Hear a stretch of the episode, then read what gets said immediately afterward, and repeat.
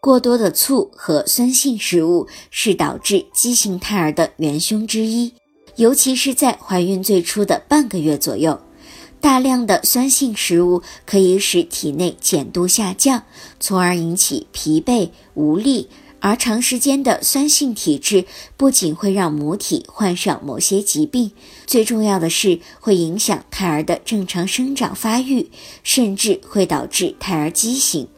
在怀孕后吃小茴香、大茴香、花椒、桂皮、辣椒、五香粉等热性香料，以及油炸、炒制等热性食品时，容易消耗肠道的水分，使胃肠腺体分泌减少，造成便秘的情况。在发生便秘后，会用力的排便，令腹压增大，压迫到子宫内的胎儿，容易造成胎动不安、胎儿发育畸形、羊水早破、自然流产、早产等不良的后果。